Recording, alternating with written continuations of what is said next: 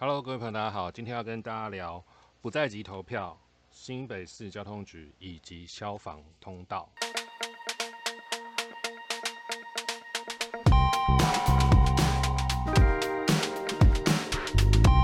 欢迎回到台北冷知识，我是干小事林勋。今天呢，首先呢，不能免俗，要用一个台北冷知识来跟各位做个开场哦。这个冷知识呢，就是我们在巷弄之间。时常可以看到这个地上呢，呃，有一些巷弄会写什么消防通道。那这个消防通道的畅通呢的管辖呢，是由谁来管呢？是由社会局来管、公公务局来管、消防局来管，还是警察局来管呢？给各位五秒钟哦，大家想一想这个答案。好，其实这个答案呢非常的简单哦。真正的管辖呢是在我们的警察局。大家有没有听到这个？答案之后会觉得有点 shock，可能警察局的主要业务不是维护治安吗？我们常常哈会看到地方政府往往在发生火火灾之后，消防的重机具呢要进入一些小巷子的时候，会发现其实有非常多的违规停车哦。那这样违规停车会阻碍救灾程序的进行啊。那甚至有一些比较大型的车辆。宽度比较宽的，因为违规停车进不去巷弄，然后现场啊就是会啊谁的车啊移车啊，然后在那边弄得手忙脚乱，甚至是延误了火灾现场的控制，进而会酿成比较重大的悲剧。大家有没有想过，已经二零二一年了，为什么这样的情况还会持续发生呢？在这边跟大家公布答案，这个答案就是说，因为消防局并没有管理。消防通道的能力，比如说各位，你今天是一个厨师，你今天是一个餐厅里面的厨师，可是呢，你这个厨师的环境整洁是由你们家的会计所负责的，怎么会让一个会计去负责一个不是属于他的业务的工作呢？我这个举例可能有点烂啊，不过就是说，对于警察局来讲，维护消防通道的通畅。对他来讲根本没有没有没有加分嘛，他的治安的维护那个是看得到的东西嘛，那是人民有感的嘛。我消防通道我对我有什么好处？所以他没有检举就不会主动去稽查，导致什么？导致消防通道非常多摊贩，消防通道非常多的杂物，非常多的违规停车，各式各样的不公平以及。啊，甚至有的是警察就直接跟这个摊贩收钱的，这么多怪东西，就是因为我们现在这个制度设计的不明确嘛，导致现在即便是二零二一年，还有很多消防通道啊是被卡住的，是被违规停车的，然后没有人去管，大概就是这样。那这个冷知识呢，希望大家诶应该也不会用到啊，反正就是说，如果我们以后在新闻上看到什么违规停车什么什么的，违规停车呢，那这当然是不对。不过你要去。避免违规停车，你公权力一定要去做执法。这件事情其实跟我们人民的素质是没有什么一个绝对的关系，因为你即即使你是在日本、在德国这种先进国家，你一旦公权力不去执法，这种贪小便宜的心态，就是乱停车，就一定会发生。我们街道就会不整洁，我们的交通就会乱，我们的打火弟兄车就是开不进去。这其实是很简单的一个因果的逻辑啊，并不是说什么要。去找什么老百姓麻烦，绝对不是这样的。我相信，啊，这样的知识呢，更多人知道，我们的消防通道会更畅通，再也不需要要像那种火神的眼泪，大家看那个都很有感，对不对？但是实际上呢，因为地方的警察不去取缔，那大家还是这样违规停车。好，以上就是今天的冷台北冷知识。那接下来讲什么？要讲这个呃新北市交通局。哦，新北市是谁在管的？是侯友谊在管的。为什么要讲新北市交通局呢？因为今天呢，这个新北市交通局的，你要说是侧翼吗？也不也，我也没有证据他们是不是侧翼。不过呢，我的脸书，我的官方脸书呢，就是在被这些新北市的好朋友们给出征了。今天是什么事情呢？今天就是在这个吉庆国小，吉庆国小是在新北市瑞芳区大埔路九十五号的一个现场哦。前因是什么？前因是在六月的时候呢，因为吉庆国小。它门口的这个大埔路有非常多的违规停车，那违规停车会害一些通学的学童哦，他们上下学不方便，就跟新北市交通局来讨论我们要怎么样解决这样的问题。最后讨论出来的结果呢，是用好几段的不连续的这种绿色型标线人行道来画设。就想要解决这样的事情。我想跟各位报告，我的立场很一致，从来没有改变过。就这种绿色的标线型的人行道，虽然说是台北市发明的，然后其他县市会跟着做，但是它其实是一个一个安慰剂的概念。什么是安慰剂？我们常常不是说什么？疫苗要盲测，要解盲，解盲要怎么解盲？就是我有两组人嘛，一组人是打食盐水作为安慰剂，另外一组呢是打真正的疫苗。对我来讲，绿色的标线型人行道就是一种安慰剂，它会造成我们心理上感受的舒适，但是实际上呢，实际上它对这个交通是完全是没有帮助的。为什么？第一个没有防护嘛，它连高层差，它连变高都没有哦。它只有涂一个绿色的油漆，不增加交通的公权力去管理，不增加警察去管理，我不设置实质的阻隔栏杆、阻隔杆，这样完全不会解决任何问题。乱停车的还是会乱停车，只是他们会停的更舒适、更舒服，而且是防滑的一个停车的绿色的停车场，全新的为他们画好了铺设的停车场。我的主张从来没有变过，但是对于新北市政府来讲哦。我今天把这个事情，把这种断裂的人行通绿色型标线断裂的人行标线，因为它就是走到一半，我突然就没路走了，我的绿色画到一半会断掉了，就跟我们那画虚线一样。结果他们出征的一个战术是什么？他们出的战术就是说我只透露了其中一段，我并没有把全段都展现出来，这是他们的那个战术了。其实新北市政府。它的机动性是很强的，并不会因为它的幅员辽阔就会有一些漏掉。在舆情上的回应啊，真的是蛮强的。因为我自己也在台北市议会当过法案，所以我非常了解啊。其实像这样动非常快的一种能量，真的是非常不简单。因为你看，像现在已经今天录音的时间大概是九点快十点了。即便是这么晚，新北市的好朋友，我不要用侧翼啊，我没有证据说人家是侧翼，就是好新北市的好朋友们。啊，都这么积极的，而且他们贴的照片呢，是那种施工当下的、施工瞬间的那种照片。就是我连我们今天不是要喷那个大人和小孩手牵手那种白色的那个那个形状吗？那个怎么喷的？跟大家讲，那就是有一个铁片嘛，铁片它会有一个形状，然后再把这个铁片放在地上，然后我再着色，用白色着色之后，再把铁片拿起来，就是那个形状了嘛。这个好像就是我们平常在做蛋糕还是？喷漆的那种概念，他附上的照片，连画这个人形的模板呢，也都放在地上，代表什么？这个就是施工当下拍摄的。好，那施工当下拍摄的照片是谁会拥有的？那当然就是一个我们新北市政府自己的局处的官员嘛，验收用的嘛，对不对？那所以我说，即便如此，我也不会说人家是侧翼，而我只能够说他是新北市的好朋友。即便像晚上这么晚了啊。还在还在做一些舆情上的攻防，即便现在在疫情当下，他们还不会去忘掉，也不会去漏掉这样子他们在舆情上攻防应该该做的事情。但我的立场还是没有变，我的立场就是说，我们今天真的要保护学童的通学上下学的安全。我不用家长，我不用买车，我不用一定要开车载小孩，我要让小孩能够安心的走路去上学。这里是新北市，诶。这里是瑞芳区，它幅员辽阔，并不像我们现在所居住的这种城市、这种都市区，它的路也没有说很小啊。但是为什么？因为没有取缔、没有管理，所以才会导致的交通违规停车，却想要用另外一个不痛不痒的食盐水就来来治疗它。我觉得这是非常不 OK 的啦。我在我在想，我是不是应该哈，要这个亲自去一下新北市？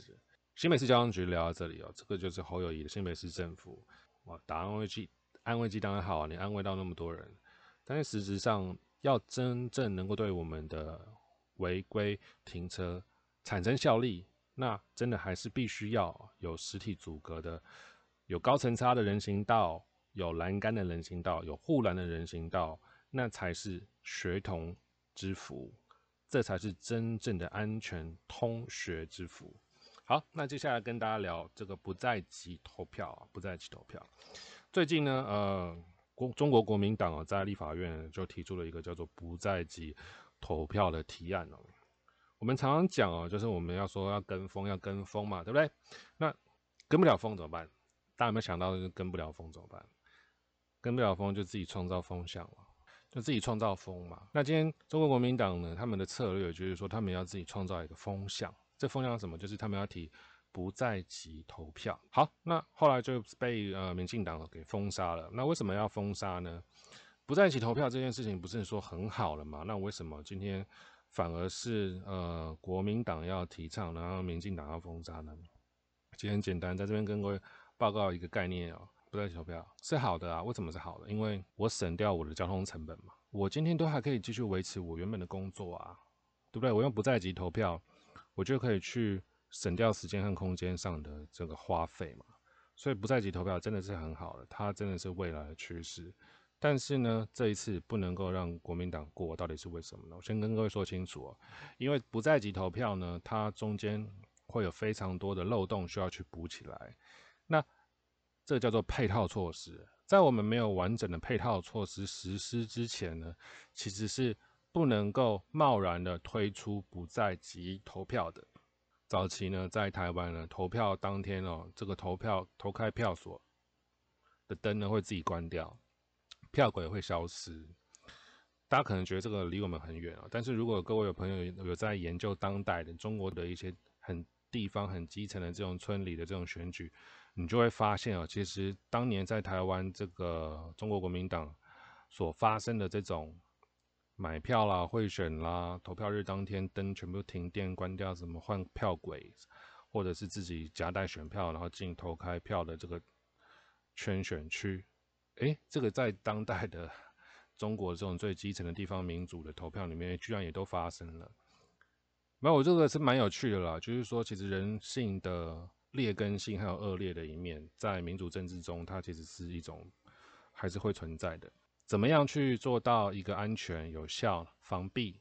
我想这是这不是这么快的事情啊，这不可能，因为为了应应我们八月的呃陈柏维罢免，以及十二月的。呃，各项公投，我们没有办法因为这这么紧急的这两件选举来去贸然的推出我们的不在籍投票，我觉得这个太急了，这个太急的，可能在二零二二也都有点急，也许二零二四可以，但是它必须要反复的测试。我讲个比较直白的啦，好，大家最近应该都是有帮长辈去预约一些疫苗吧，对不对？我们的疫苗呢？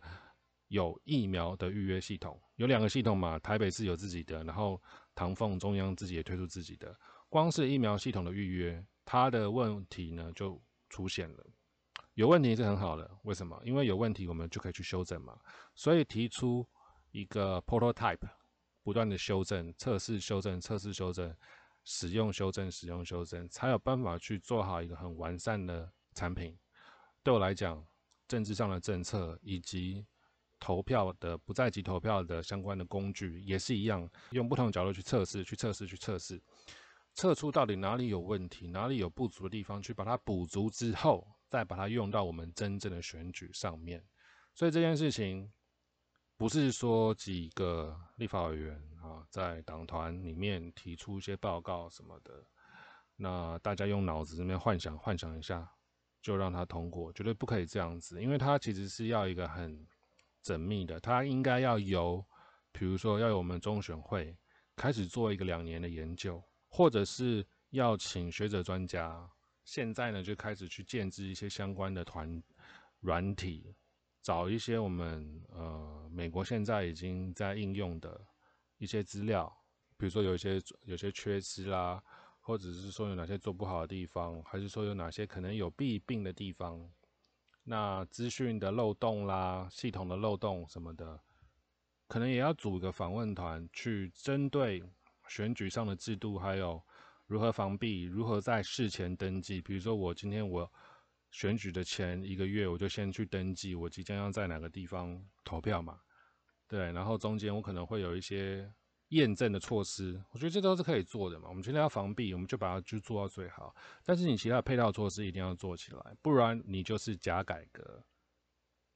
讲到假改革，最会作弊的人是谁？那是中国国民党嘛。我讲一个比较近的例子，我不要空口说白话啊。而且为什么这个空口说白话，在这个七月七号就被打脸了？为什么？新竹县的竹东镇有非常多的里的里长啊，当年参与了二零一八年的时候参与了贿选的过程啊，让那个时候的罗吉祥的这位新竹县竹东镇的镇长能够顺利的当选了。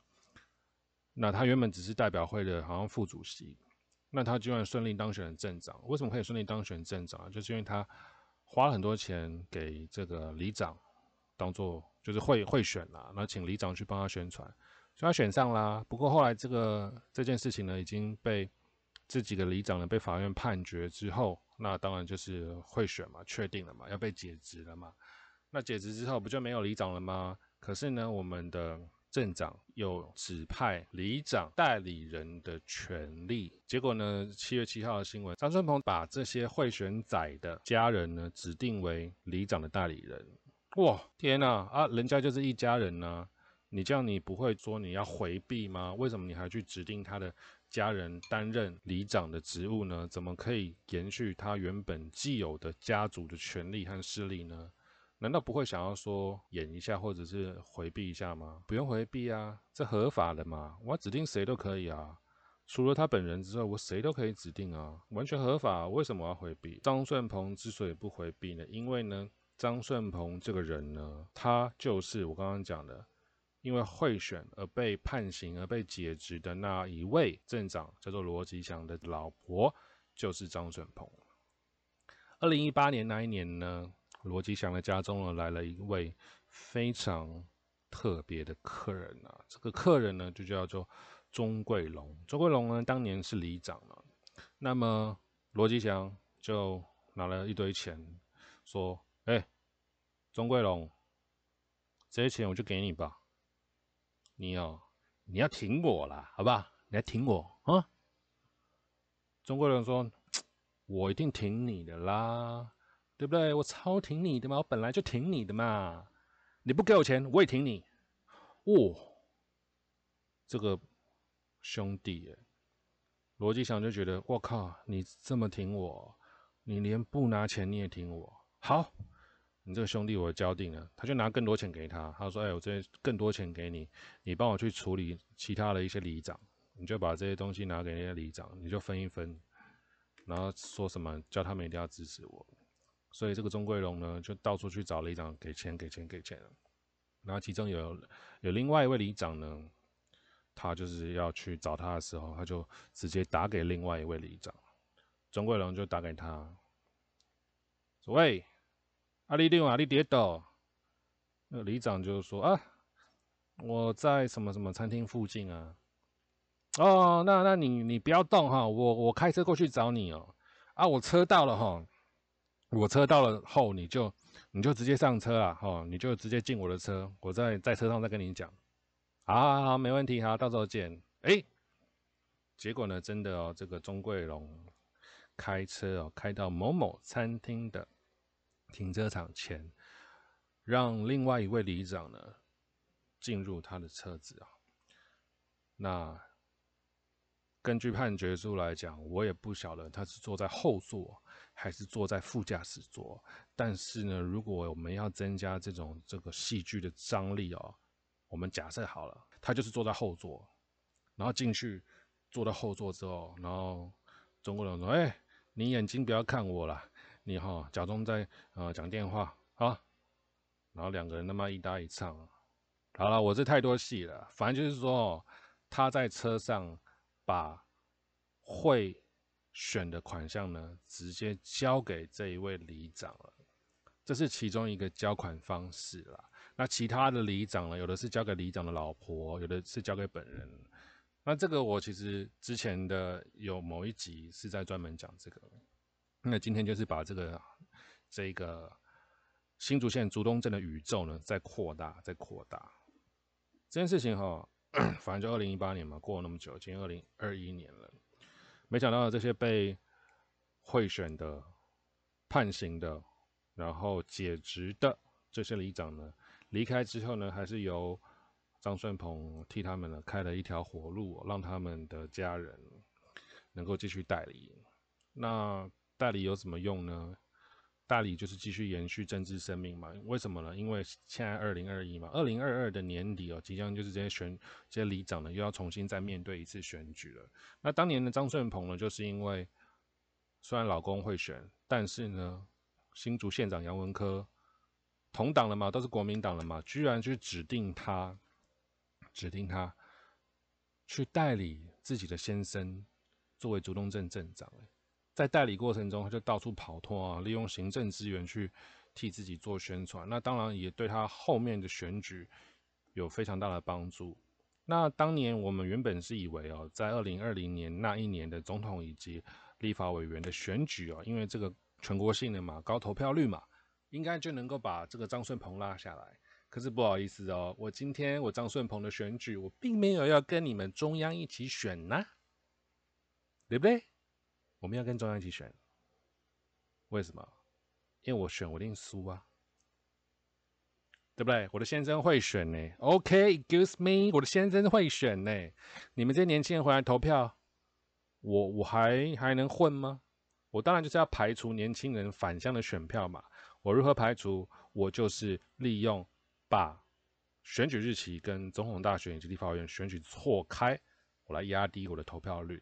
所以今天呢，当中国国民党在电视上以及像今天江启臣的直播节目，他说。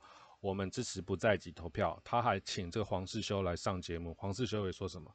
他说：“即便我们哈这个知道你可能啊你的立场跟我们不一样，但是每个人都有投票的权利。我们国民党就是这样，你啊就算是不支持我们，我也希望你出来投票。”哇，讲的好好好好听哦！可是实际上，你们今天在新竹县竹东镇做的事情、干的事情，就是在压低投票率来获得自己的政治利益，让贿选仔的老婆能够继续选上。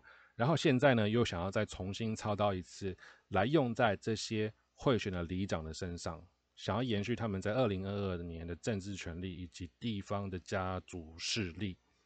所以，真正想要真正公民参与、真正想要提高投票率的，绝对不是国民党。所以在这一次呢，没有提出相关的相对应的配套措施的国民党，我还想再问他们一个灵魂深处的问题。那这个问题也顺便问大家：为什么？为什么？为什么我们要回家投票？为什么要回家投票？喂，好，我我今天我不用回家投票啊，为什么？啊，我就在家，我工作，我生活就在家，为什么我我要回家投票？很多人要回家投票，就是因为他们的户籍和工作的这个户籍是不不同户籍的嘛，对不对？那在这样的状况下，我必须要回家。那为什么我不干脆我把我的户籍迁在我住的或我工作地方就行了呢？因为其实，在台湾哦，有非常多的北漂族哦，他们住在是他们所住的地方的房东呢，是百分之九十六以上呢，是完全都是黑户的，没有缴税的。那这种情况下呢，我没有入户籍的租客，也没有办法报税，也没有办法去抵税。那像这些人的户籍都还是放在自己原本的老家，所以他今天选举的时候，他就必须要回回到老家去投给那个不认识的里长、不认识的市议员。然后投给谁？投给谁？就问那个爸爸妈妈：“我今天里里长和市议员要投给谁？”那也许市长的能见度会比较高啦，你可能略有耳闻，你大概知道要投哪个政党。可是你市议员，你也不知道要投给谁。没这个很可惜嘛，这不是一个充分的政治参与嘛？那为什么我们每个人呢不能够把自己的工作和户籍的这个地点呢合在一起呢？明明已经通过了新的租赁新法了，我们的法律明明就已经规定说，里长不是里长了，我们法律明明就规定说，房东是不可以不可以拒绝租客要入籍的这件事情是不能拒绝的，法律规定的啊。但实际上呢，实际上。我租房子的人，我哪敢多放个屁啊？我哪敢多吭声啊？权力极度不对等嘛，然后市场也不监管嘛，公权力也不去监督这个市场，不让这个市场正常化，所以完完全全就是倾斜啊！在外面租房子，就是真的就是真真是超可怜，超可怜。那又想要想要伸张一下一下自己的权利的时候，又被怕被赶出去嘛，非常多是这样，而且这些人都没，这些房东是没有在缴税的。所以像这样的问题呢，我即便是租赁新法通过了，不得拒绝租房子的人入户籍，但是实际上呢，也没有办法去完成，也没有办法真正的入籍。那我没有办法入籍，我就必须要回家投票。那我回家投票，我要有一些成本，然后我要去请假，那才会有用到不在籍投票嘛，这种通讯投票的这种方式嘛。所以问题的根源不解决，户籍的根源你不去解决，你反而要去弄一个啊，一个假的这个什么？好像我今天是很关心我们台湾的民主了，所以我才要推这个不在籍投票。我要推一个通讯投票，看似好像是这样，但其实你不是嘛？你不去处理这个问最问题的根源吗？对我来说，我们每个人选举投选票，有点像是什么？像是买牛奶，买牛奶就是什么？就是我要理解牛奶的成分、产地嘛，几 CC，制造日期，哪个工厂，对不对？我充分了解之后才能够做决定。但我今天呢，我去，我每两年我回到一个我不认识的地方，我每两年才回一次的地方，我不了解的地方，我不了解地方的候选人，我不晓得他是谁，我就是投票当天，投票日当天我才看到他的脸，我才知道他的党派，凭感觉，凭一个舒服去投，我里长我也不认识，我就看党派就投嘛，请问？请问这样子的公共参与是有品质的吗？是有质感的吗？能够选得出真正在乎我们地方权益、资源分配的人吗？是不是很难？是不是不能？对不对？好了，今天的台北冷知识就到这边。最后呢，啊，跟各位提醒一下，就是说，如果有朋友是住顶家的，就是夏天很热，冬天很冷。